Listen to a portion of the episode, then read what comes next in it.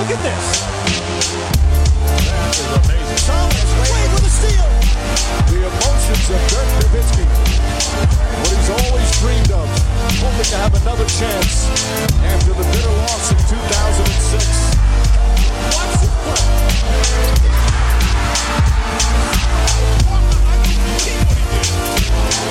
That is amazing. Hallo und willkommen zu Gut Next, dem deutschen Basketball-Podcast im Internet. Mein Name ist André Vogt und ich begrüße euch zu einer neuen Folge unseres kleinen, aber feinen Basketball-Hörspiels. Heute mit der Rapid Reaction Nummer 39 vom 7. September 2020 und die wird präsentiert von eurem Lieblings-Basketball-Buch. Entweder ist es das eh schon, weil ihr es schon gelesen habt, ähm, oder es wird es hoffentlich, wenn ihr Planet Basketball oder Planet Basketball 2, von daher wahrscheinlich eure Lieblings-Basketball-Bücher in deutscher Sprache bestellt. Beide gibt's bei planetbasketball.de. Wenn ihr Widmung reingeschrieben haben wollt, Mail an info at basketballnerds.de. Ja, was drin steht, das wisst ihr mittlerweile. Die größten Legenden der Basketballgeschichte, die besten, coolsten Stories der Basketballgeschichte. Gestern erst wieder gemerkt bei der Übertragung von The Zone, dass äh, bei vielen jungen Leuten so ein bisschen, na, der Hintergrund so ein bisschen fehlt. Ähm, die Geschichte ein bisschen fehlt, ist auch klar. Ähm, ne, man lebt ja doch eher in der Gegenwart. Aber um sich die zu erklären, braucht man eben auch die Geschichte. Unter anderem auch die Geschichte des Basketballs in Deutschland, wie das war, NBA-Fan zu sein in den 80ern, 90ern und wie es überhaupt war in den Nowitzki-Jahren in der Nationalmannschaft. Das erzählt uns zum Beispiel Dirk Nowitzki halt selbst. Eine Molekulatsche erzählt das, Henrik Rödel. Das gibt's auch alles in beiden Büchern. Von daher würde ich mich freuen, wenn ihr die bestellt, wenn ich einpacken kann. Kosten jeweils 512 Euro und jeweils 20 Seiten. Nee, das wäre ein schlechter Deal umgekehrt. 512 Seiten und jeweils 20 Euro. Kommen wir zu den News der Nacht. Und da ist irgendwie alles mit dabei. Zum einen Schöne Geschichte. Drew Holiday wurde von den Profis der NBA zum Gewinner des Twyman Stokes Teammate of the Year Awards gewählt. Da wird traditionell der Spieler gewählt, wo die ja, anderen NBA-Profis denken, das ist ein guter Typ. Ne, mit dem würde ich gerne spielen. Das ist einer, ne, mit dem macht es Spaß, in der Mannschaft äh, zusammenzuarbeiten. Da gab es auch schon so Gewinner namens Vince Carter äh, oder auch Dirk Nowitzki. Ähm, auf den Plätzen Tobias Harris und Kyle Korver. Und Holiday, ja, schöne Geste, dass man ihn jetzt ehrt. Er ist ja jemand, der ja auch wirklich was Sachen Mannschaftsdienlichkeit und so Teammate über jeden Zweifel erhaben ist. Allerdings gibt es Zweifel in New York und zwar an der Mannschaft dort. Das sind die Knickerbockers und die Zweifel, die bestehen seit oh, seit wann? Seit dem Jahr, wo sie nochmal mit äh, Cameron Anthony in den Playoffs waren oder vielleicht sogar seit äh, 99, dem letzten ganz, ganz tiefen Playoff-Run.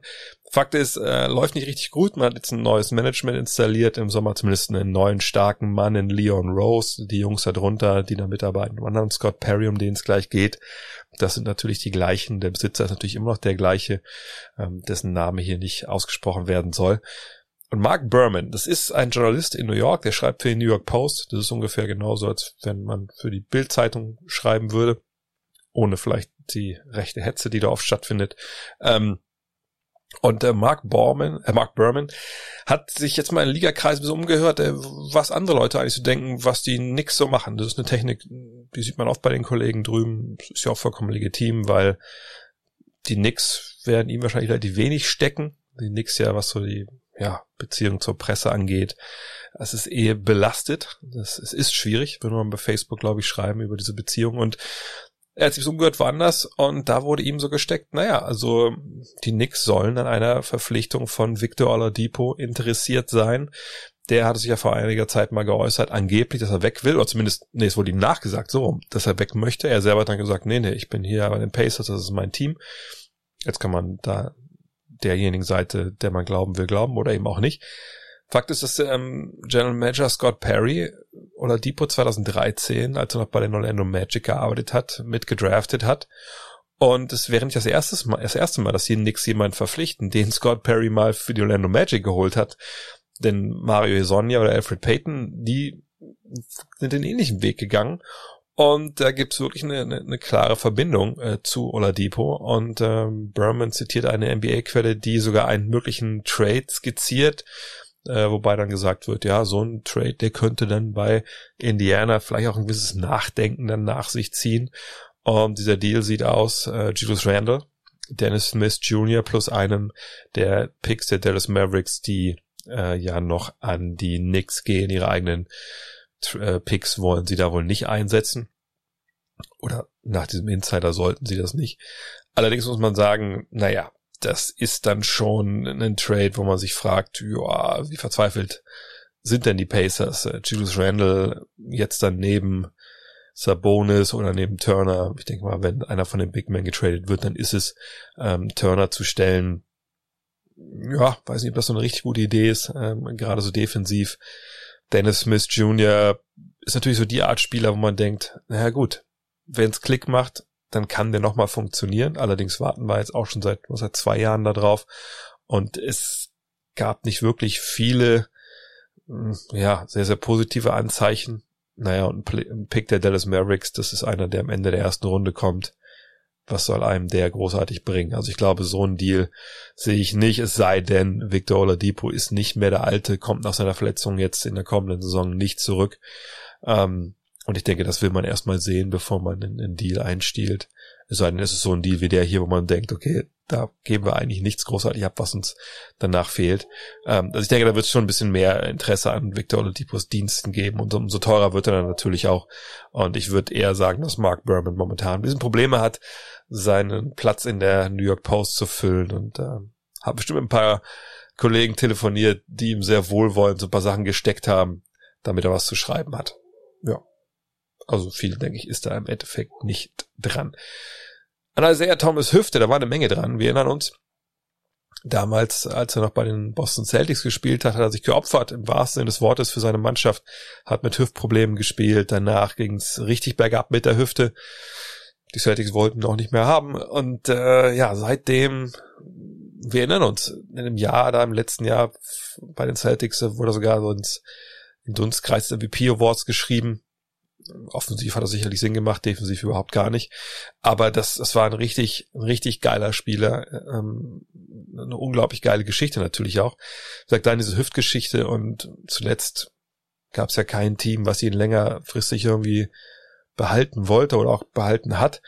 Allerdings lag das eben auch daran, dass seine Hüfte immer noch nicht komplett wieder gesund war. Und er hat jetzt einer erneuten UP unterzogen und hat gesagt, ey, ich kann jetzt endlich wieder ne, in Kraftraum gehen, ich kann ganz tief runter in die Hocke gehen, äh, ich kann zweimal am Tag trainieren, ich kann so Cuts und, und, und Drives setzen, ich kann mich bewegen, ich kann abrupt an, abstoppen, genau wie ich das halt früher gemacht habe. Und ich, ich fühle mich wirklich jetzt, als wenn ich 31 Jahre alt bin.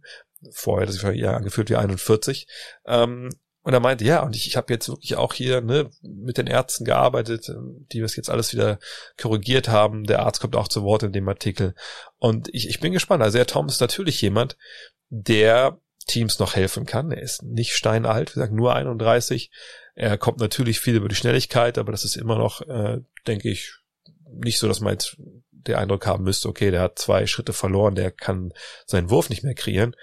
Klar, defensiv ist das nach wie vor fragwürdig, es sei denn, sie haben ihn zehn Zentimeter an die Beine noch irgendwie ranoperiert, aber das glaube ich nicht. Aber von der Bank für kleines Geld, mehr wird er nicht bekommen, kann das sein, jemand sein, der interessant ist. Allerdings niemand, der für irgendein Playoff-Team nochmal einen Unterschied macht. Aber natürlich eine tolle Geschichte, wenn Isaiah Thomas nächstes Jahr auch nur halbwegs daran anknüpfen kann, was er da früher für die Celtics gemacht hat. Und damit kommen wir zu dem großen Thema dieses Newsblocks, nächste Saison.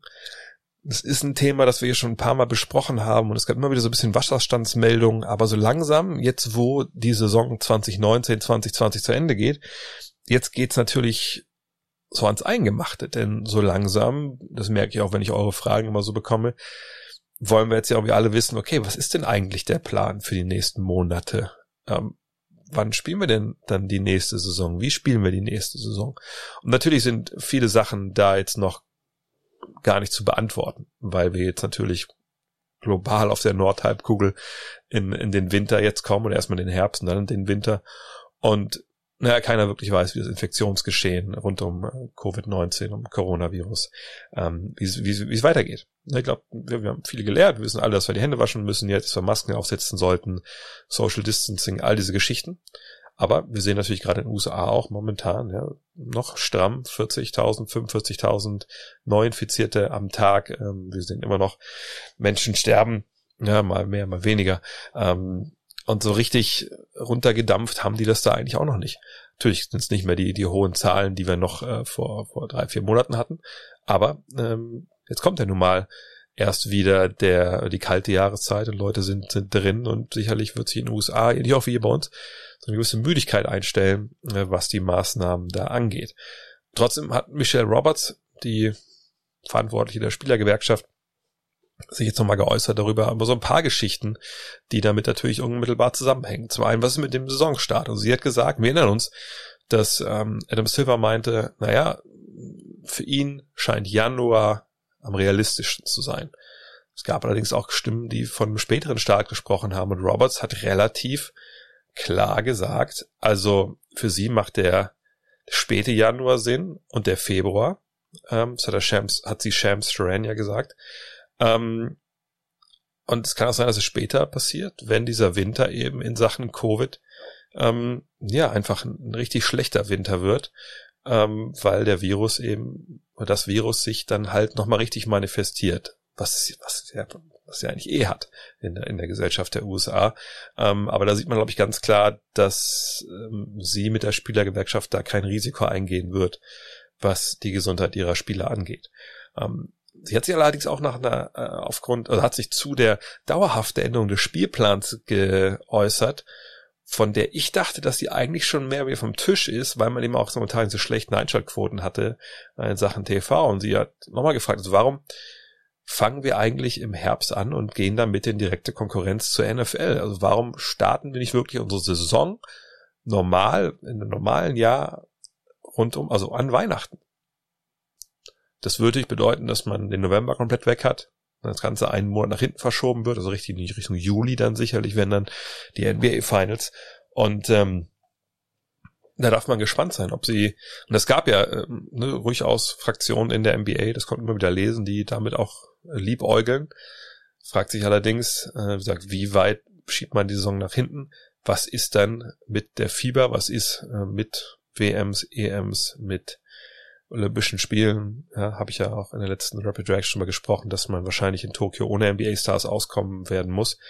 Ähm, das wird, wird spannend sein zu sehen, wie die Entwicklung halt ist und weil das natürlich sofort den ganzen Weltbasketball da dann äh, beeinflusst. Und sie hat sich auch noch zum BR, zum BRI geäußert, zum Basketball Rated Income, ja, diese Einnahmen der Liga, die ja dann quasi äh, bestimmen, wie hoch das Salary Cap für jedes Team ist, etc. pp.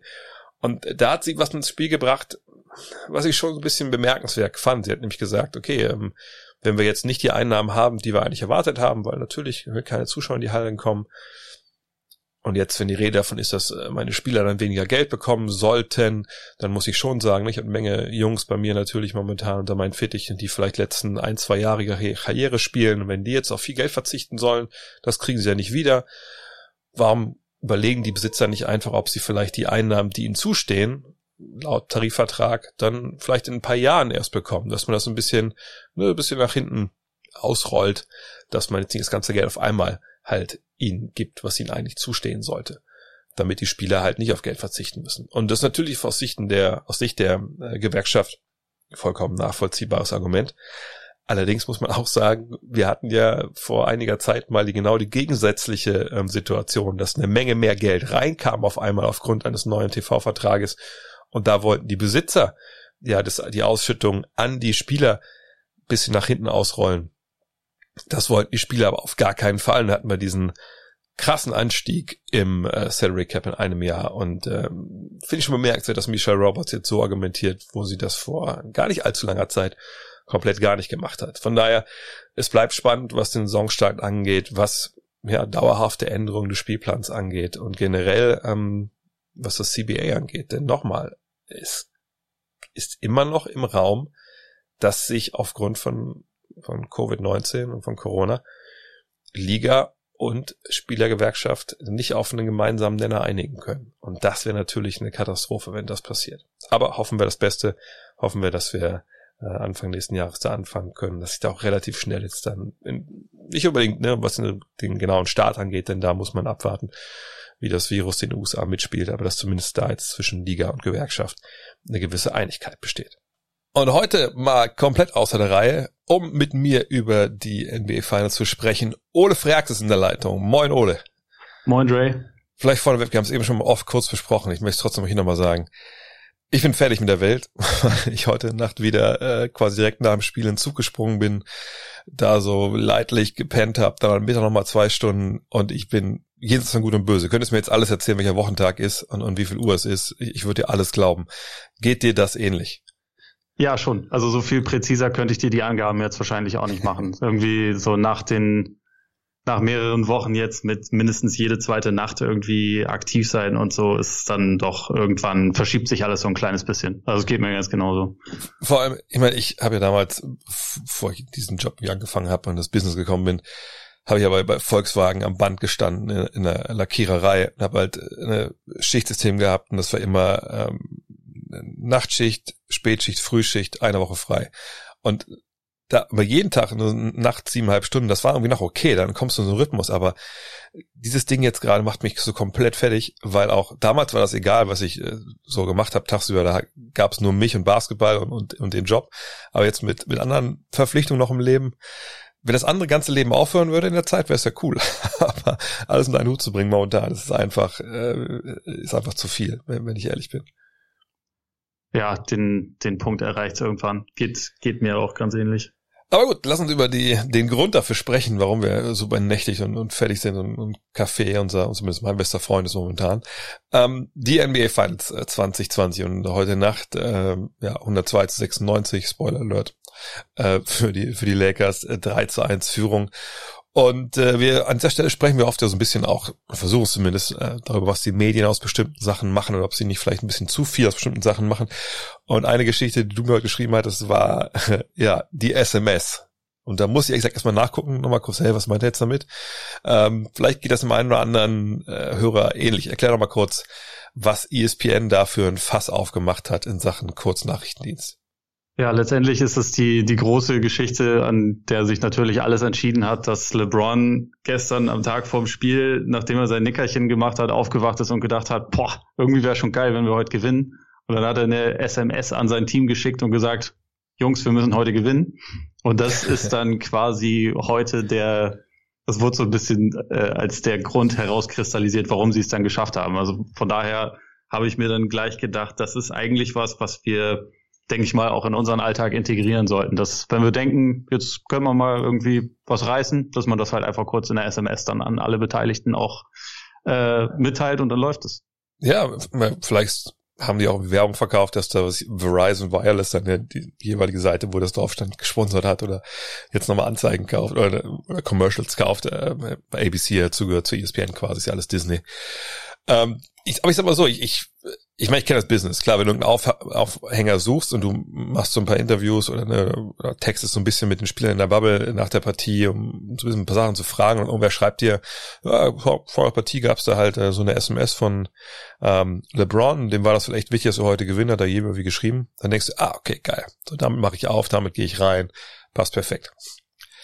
Dass es jetzt super wichtig ist, denke ich nicht. Aber es passt natürlich äh, von dem her ins Bild, wenn man überlegt, was so das Narrativ war äh, nach Spiel 3, eben dieser Walk-Off, ne, dieses frühe Rausgehen von LeBron ähm, vom Feld. Ich, ich hatte einen, das wurde versucht, das Ganze zu skandalisieren, was dann nicht so ganz funktioniert hat.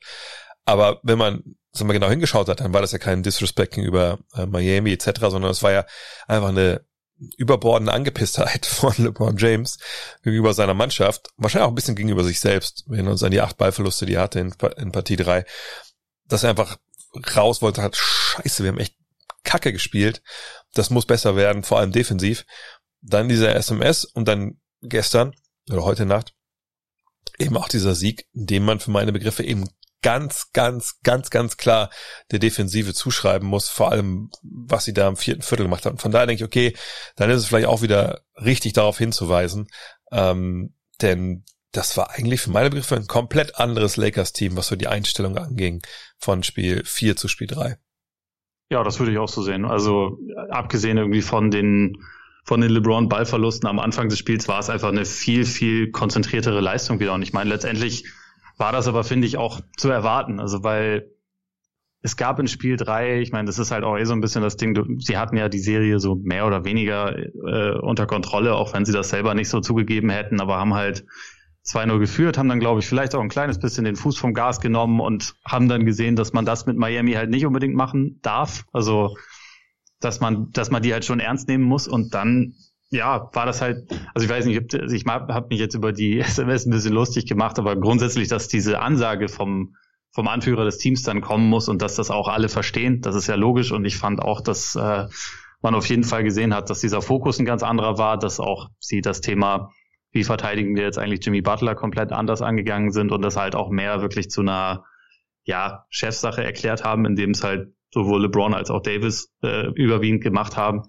Das war schon nochmal so, es, es ließ sich ganz gut erkennen, dass die Lakers halt dieses Spiel unbedingt mitnehmen wollten. Also ist ja auch logisch. Also so ein Team wie Miami, je mehr Möglichkeiten du denen lässt, desto mehr steigt ja dieses Selbstvertrauen und die Serie geht länger. Dadurch werden ihre ihre Spieler, also Adebayo und ganz vielleicht ja sogar noch Dragic irgendwie wieder fit. Und deswegen haben die Lakers, glaube ich, schon auch verstanden, wir müssen das jetzt einigermaßen souverän runterspielen und das haben sie getan.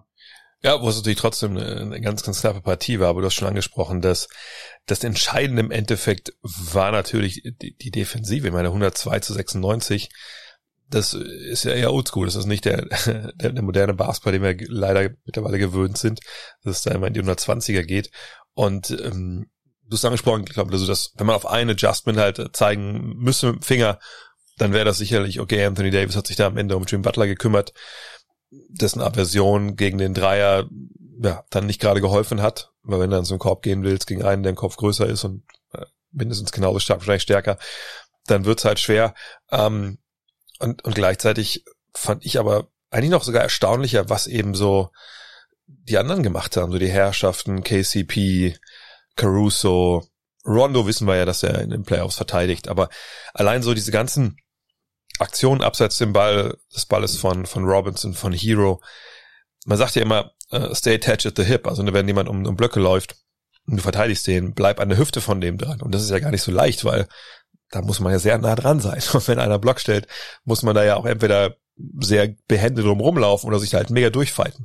Und das haben die halt gemacht und du hast richtig gesehen dann, ähm, gerade auch im vierten Viertel, dass Miami da einfach, obwohl die immer noch dran waren die ganze Zeit, was war auch mehr an deren Defense lag, dass gerade Robinson und Hero, dass sie unglaublich Probleme hatten, auf einmal, äh, auch wenn die Wurfquoten okay waren, da was zu kreieren. Und da muss man sagen, Hut ab, Lakers. Da haben sie wirklich genau im richtigen Moment dann äh, die Intensität so hochgeschraubt, dass sie einfach, ja, verteidigt haben wie ein Meisterteam. Ich glaube, das, so kann man es in einem Satz zusammenfassen. Ja, auf jeden Fall. Also ich finde auch, das ist so ein Punkt, der sie echt schon über die gesamten Playoffs und auch in dieser Serie jetzt, auch wenn man äh, Spiel 3 vielleicht ein bisschen ausklammern muss, echt auszeichnet. Also gerade diese Defense gegen Hero, was der und, und Robinson, was die beiden für einen durchschnittlichen Schwierigkeitsgrad haben bei ihren Würfen, das ist halt kaum zu vergleichen. Und sie haben ja vorher auch gegen wirklich gute Defensivteams gespielt, aber Robinson hat, glaube ich, noch keinen oder fast noch keinen Dreier genommen, bei dem er nicht irgendwie total gehetzt äh, agiert ist, weil er so, so ein kurzes Zeitfenster nur hatte. Und Hero, ich meine jetzt allein in diesem Spiel fast jeder Wurf und er hat, wie du schon gesagt hast, im letzten Viertel ja dann auch noch einiges getroffen, aber es waren fast alles nur so komplett wilde Würfe mit einer absurden Flugkurve, weil halt die Verteidigung so, so nah dran war und ihn immer wieder unter Druck gesetzt hat. Und ich meine, es spricht für ihn, dass er dann trotzdem da noch einiges getroffen hat, aber es war einfach unglaublich schwer und die Heat mussten unglaublich hart für ihre Punkte arbeiten. Und ja, also das ist dann letztendlich auch was, was die Lakers dann, abgesehen von dieser krassen Star Power, die sie nun mal haben, mit den beiden Spielern auch echt auszeichnet, dass die Defense einfach die gesamte Saison über ihr Steckenpferd war und in den Playoffs dann einfach auch mit jetzt vier echt unterschiedlichen Gegnern sich trotzdem immer wieder darauf anpassen konnte. Ja, und das auch, hat auch, glaube ich, einen Unterschied gesehen, dass auf der einen Seite wirklich äh, durch die Bank weg sind das ja erfahrene Veteranen. Jetzt Caruso und Kuzma kann man da vielleicht ein bisschen ausklammern, aber der ganze Rest das sind ja gestandene Spieler und ich, glaube, bei den Heat hat man auch sicherlich oder wird man sicherlich äh, den Dreiern so gerade aus der ersten Hälfte nachtrauern, wo man ja auch eine Menge Sachen einfach nicht getroffen hat, die frei waren. Aber das ist halt auch, auch ein Punkt, ne? so, so wirst du halt Champion, wenn du dann wirklich in, diese, diese Dreier einfach auch triffst und dann vielleicht den Gegner auch noch mal so ein bisschen im Rücken zur Wand stellst. Das hat Miami eben nicht geschafft. Miami ist ja schon irgendwie gefühlt immer hinterhergelaufen obwohl es ja echt, echt knapp war. Ich meine, sechs Punkte sind ja wirklich, ist ja eigentlich gar nichts. Äh, aber eben auch, weil sie dann viel an der Freiwurflinie standen, die Würfel gut getroffen haben. Ist echt super schade im, im Nachhinein, weil ich finde, die Serie fängt jetzt wirklich an, richtig Spaß zu machen, was ja so nach, also wäre ehrlich, nach zwei Partien hat das keinen Spaß gemacht. So, ne, ja. das, da dachte man, okay, das ist jetzt ein bisschen Zeitverschwendung, das ist wirklich so ein, äh, ja, ja, wie soll ich sagen, es ist so ein kleiner Negativhöhepunkt dieser Bubble und, und danach soll es dann vorbei sein, erstmal unbestimmte Zeit. Das war irgendwie ein ganz komisches Gefühl. Und jetzt denke ich, ey, also ich könnte schon noch mal auf, auf zwei Spiele, drei Spiele mehr, äh, von mir ist auch fünf Spiele mehr, wenn das das Format hergeben würde. Aber gerade ohne Goran Dragic, glaube ich, haben wir die Heat jetzt schon da am Limit gesehen und, und, und die Spiele sind jetzt, wo die Lakers halt auch relativ genau wissen, wie sie das defensiv attackieren da fehlt den, den Heat einfach die, dieser eine Spieler, der eben kreativ ist, der für andere mitkreieren kann, der selber auch schon Schlachten geschlagen hat mit, mit dem Ball in der Hand. Und das ist echt schade, weil sonst hätten wir, glaube ich, wirklich ein paar Finals gehabt, die, die vielleicht doch knapper gewesen wären, als wir das alles, alle vorher gedacht haben. Ja, sehe ich auch so. Also so ist einfach dieser, dieser Fehlerspielraum, den Miami hat, ist halt einfach minimal, dadurch, dass halt dieser eine eine weitere Faktor fehlt. Und jetzt haben sie letztendlich ein Spiel gewonnen, in dem einer ihrer Spieler eine der besten Finals-Leistungen aller Zeiten hingelegt hat. Ne? Also das zeigt halt auch schon, was dann irgendwie nötig ist, um dieses Lakers-Team aus der jetzigen Sicht zu schlagen. Und ähm, das, das wollte ich dich eh auch noch fragen. Wie hast du das gesehen mit Adebayo? Weil letztendlich in Spiel drei hat das mit Butler ja auch, also zumindest offensiv auch deshalb so überragend funktioniert, weil er halt vier Shooter um sich herum hatte.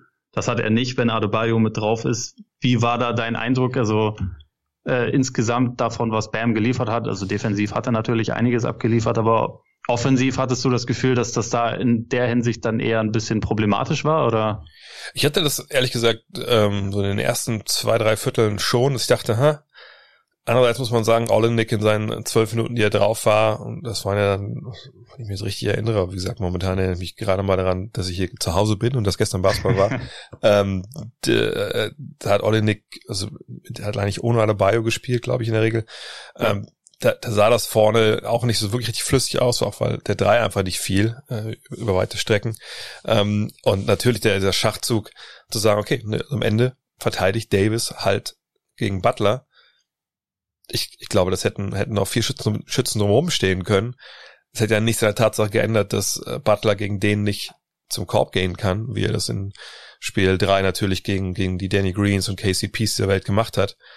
Ähm, von daher glaube ich, dass es da nicht ganz so schwierig war. Auf der anderen Seite gebe ich dir vollkommen recht. So diese Five-Out-Offense, die ja echt gut funktioniert hat in Spiel 3, die haben wir wenig gesehen. wenn wir gesehen haben, war es einfach nicht effektiv. Ähm, aber ich frage mich eben auch, ob das nicht so ein, so ein Fall gerade war von, okay, Spolstra ähm, erarbeitet sich was, ne, bis in Spiel drei überrascht damit die Lakers. Die wissen nicht so ganz genau oder müssen halt ne, im Spiel sich dann anpassen und sagen, okay, wie verteidigen wir das? Dann geht Miami auf dieses Matchup-Hunting. Sie haben mit Erfolg. Und jetzt geht Frank Vogel halt hin in der Pause zwischen Spiel ähm, drei und vier und sagt, okay, was tun wir dagegen, vor allem in der Crunch-Time, damit wir da halt dann die fünf, sechs, sieben, acht, zehn Minuten haben, wo wir Butler halt rausnehmen. Und jetzt wäre natürlich die Zeit für den Konter von Miami, aber mir fällt jetzt nicht wirklich was ein, wie du das dann, dann kontern willst. Also ich denke eh, dass das so ein Spiel war gestern, wo von Seiten Miamis auch, auch relativ wenig dann, äh, was so Adjustments äh, anging, umgestellt wurde. Denn ich hatte eigentlich schon erwartet, dass sie so ein bisschen Zone mit reinmixen, aber das brauchten sie eigentlich nicht, weil die Mannequin gut funktioniert hat.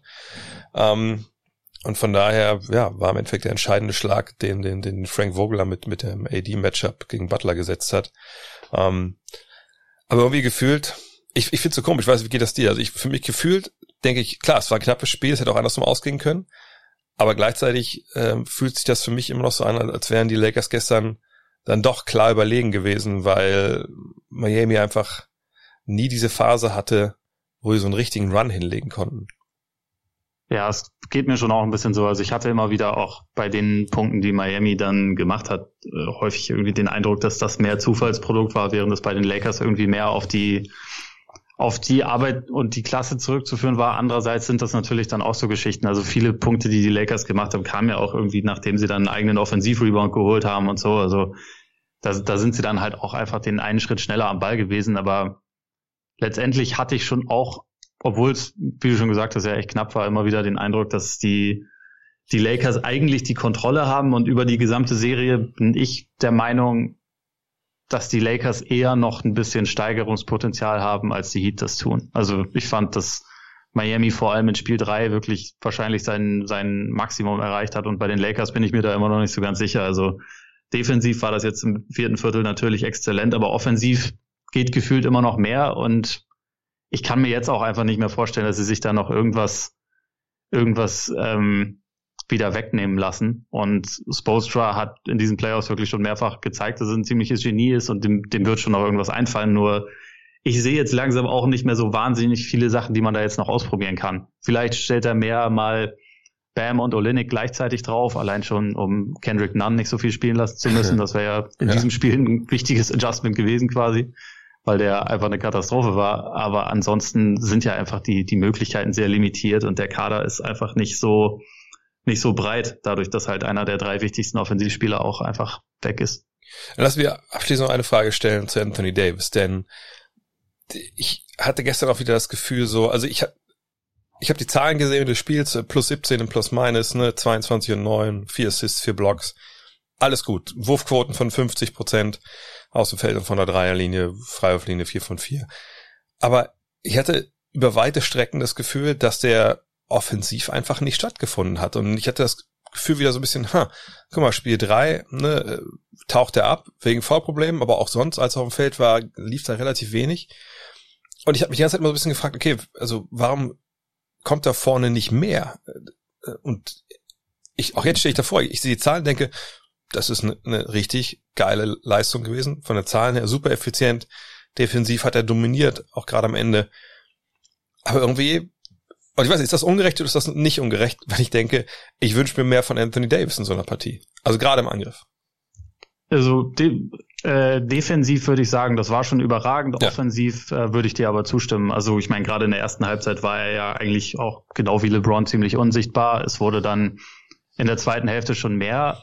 Er hat ja dann auch unter anderem irgendwie den so die Vorentscheidung getroffen per Dreier, aber ich glaube, das ist halt irgendwie bei ihm immer noch so ein bisschen das Ding, da er jetzt nicht so der Typ ist, der selber den Ball nach vorne bringt oder der sich irgendwie selber mit seinem, mit seinem Ballhandling irgendwie was kreieren kann. Er braucht das einfach ein bisschen mehr, dass er, dass er in Szene gesetzt wird.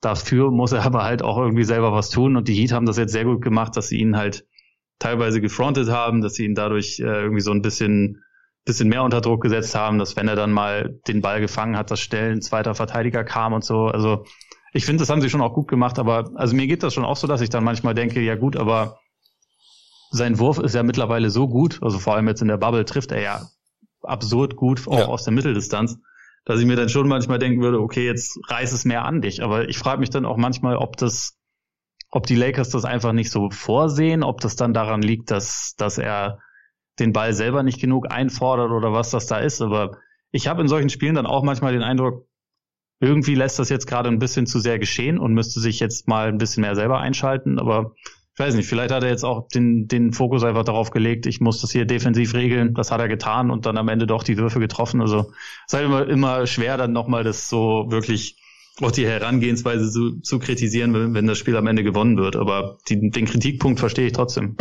Ja, und ich bin echt gespannt jetzt. Ich meine, eigentlich, ich sag, wir wollen jetzt nicht schon hier so die Erde auf den Sarg der, der Heat werfen, während sie runtergelassen werden in ihr Final, Finalgrab. Aber die einzige Frage, glaube ich, die die meisten Fans da beschäftigt, ist natürlich, wer, wer jetzt Finals MVP wird, äh, Davis oder James. Ähm, äh, bin ich, bin ich extrem gespannt, weil ich würde mir ehrlich gesagt jetzt noch kein Urteil zutrauen. Weil auf der einen Seite kann man natürlich argumentieren, weil James gestern fast wieder ein Triple-Double, ne, klar, die sechs Turnover, da zeigen viele mit den Fingern drauf, aber wenn du nur 15 Turnover hast, dann bin ich ganz ehrlich, dann ist es mir egal, ob er davon sechs hat, weil wenn er sie nicht hat, hat irgendwer anders die. Ähm, gleichzeitig ist Davis defensiv so ein Monstrum gewesen. Ähm, ich bin echt gespannt. Also ich momentan, ich, ich konnte mich noch gar nicht entscheiden. Das ist vielleicht auch bisschen eine Ausflucht, aber ich sage auf jeden Fall, ich muss warten, was am Ende dabei rauskommt. Äh, nach allen Spielen. Ähm, ich sehe momentan eigentlich beide komplett gleich auf, wenn ich ehrlich bin. Obwohl Davis dieses eine Spiel hatte, wo er einfach gar nicht aufgetaucht ist in Spiel 3. Ja, ich glaube, das, das ist letztendlich bisher bei mir der, der ausschlaggebende Punkt, warum ich sage, LeBron ist insgesamt wichtiger dafür, wie sie spielen und LeBron liefert immer ab. Deswegen, das wäre so der eine Unterschied, aber gleichzeitig denke ich auch, dass die, dass die Lakers diese Spiele, die sie gewonnen haben, schon auch zu einem sehr großen Anteil deswegen gewonnen haben, weil sie halt Davis haben. Und ich finde das total schwer, sie voneinander zu trennen, weil sie sich halt auch so gut ergänzen. Also ja. Davis lebt davon zum Teil, dass ihn LeBron vorne einsetzt. LeBron kann defensiv irgendwie seinen persönlichen Druck wieder hochschrauben, weil er einfach so einen überragenden, so, so eine überragende Absicherung noch hinter sich hat und so. Das, das spielt halt alles irgendwie sich gegenseitig so ein bisschen in die Karten und deswegen äh, ist, ist es schwer für mich zu sagen. Im Moment würde ich ganz, ganz leicht zu LeBron tendieren, aber wie gesagt, das da ein Spiel mindestens ist ja auch noch zu gehen. Ja, und dann warten wir mal ab, was dann im vielleicht letzten Spiel, vielleicht gibt's ja noch ein paar mehr äh, bei rauskommt. Bis hierhin erstmal danke, Ole. Gibt's von dir irgend, irgendwas zu lesen gerade? Wahrscheinlich schon auf äh, spox.com oder was gibt's bei euch zu hören im, im Korpiger Podcast? Genau, wir haben heute im Podcast auch über das Spiel gesprochen, über Doc Rivers, über Kyrie Irving und den Stein der Weisen, aka den, den alten Philosophen, der wieder da ist. Ähm, morgen gibt's von mir auch eine längere Geschichte zu Anthony Davis und seinem, seinem Scoring auf Xbox zu lesen. Also ja, das wäre es gerade. Ja, darauf könnt ihr euch freuen, das könnt ihr euch anhören und euch durchlesen. Dann denke ich, sprechen wir uns nächste Woche wieder. Vielleicht reden wir schon über den neuen Meister und äh, und über den Finals MVP und vielleicht sind wir auch da mal ausgeschlafen und dann würde ich an dieser Stelle sagen, bis dahin. Bis dahin. Irgendwas davon wird zutreffen. Programmhinweise. Ich sag's direkt schon mal hier, weil ich glaube ich gestern, gestern haben wir eins heute geschrieben, wie heute schon wieder ein Spiel. Habe ich gar nicht auf dem Schirm. Deswegen mache ich das ja hier. Ähm, Spiel 5 der NBA Finals ab 3 Uhr im League Pass, ab 2.50 Uhr auf The Zone gibt es in der Nacht von Freitag auf Samstag. Da dann bei The Zone die Kollegin, äh, ich weiß gar nicht, Hader und Vogel, auf jeden Fall ist Alex als Experte dabei, das weiß ich, sind da am Start. Äh, mit Alex sitze ich dann auch am Samstag bei Locker Room. Da werden wir ja entweder über den neuen NBA Champion sprechen oder über die Serie an sich und was jetzt noch passieren kann, wenn es dann wirklich 3 zu 2 nur noch in Anführungszeichen steht für die LA Lakers, das dann natürlich äh, am Samstagabend dann auf den diversen Plattformen, wo es das gibt. Google des Tages heute ein Instagram-Account, was mir seit ja, vielen Monaten viel Spaß macht. Einfach mal bei Instagram, es gibt's ja auch bei Facebook, glaube ich, wenn ich mich nicht ganz täusche, ähm, Open Court ähm, oder The Open Court, also Instagram.com slash The Open Court. Aber wenn ihr nach Open Court ähm, sucht, dann findet ihr eigentlich das. Ist, ähm, ich bin ja eigentlich nicht so der Freund von so Memes-Seiten, weil da relativ oft ja nicht nur im Basketball, sondern in vielen anderen Belangen auch ähm, Informationen sehr verkürzt dargestellt werden und auch Sachen ein bisschen in die Irre geführen. Aber ich muss sagen, Open Court äh, für jedem Meme, die man denkt, Junge, Junge, das ist schon mega fragwürdig. Gibt's aber auch vier, fünf Dinge, die einfach echt Spaß machen, die witzig sind.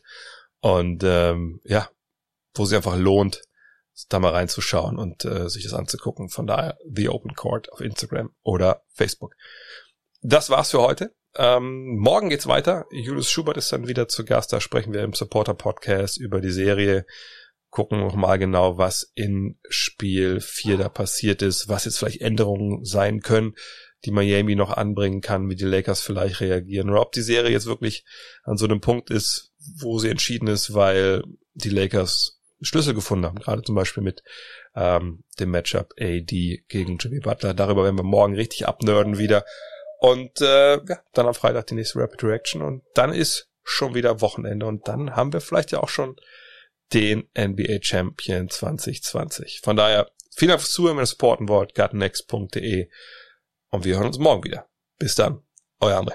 Hello. Look at this. That is amazing. Thomas Wade with a steal.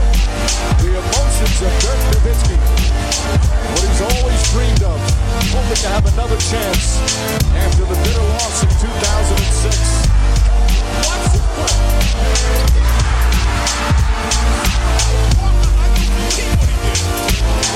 That is amazing.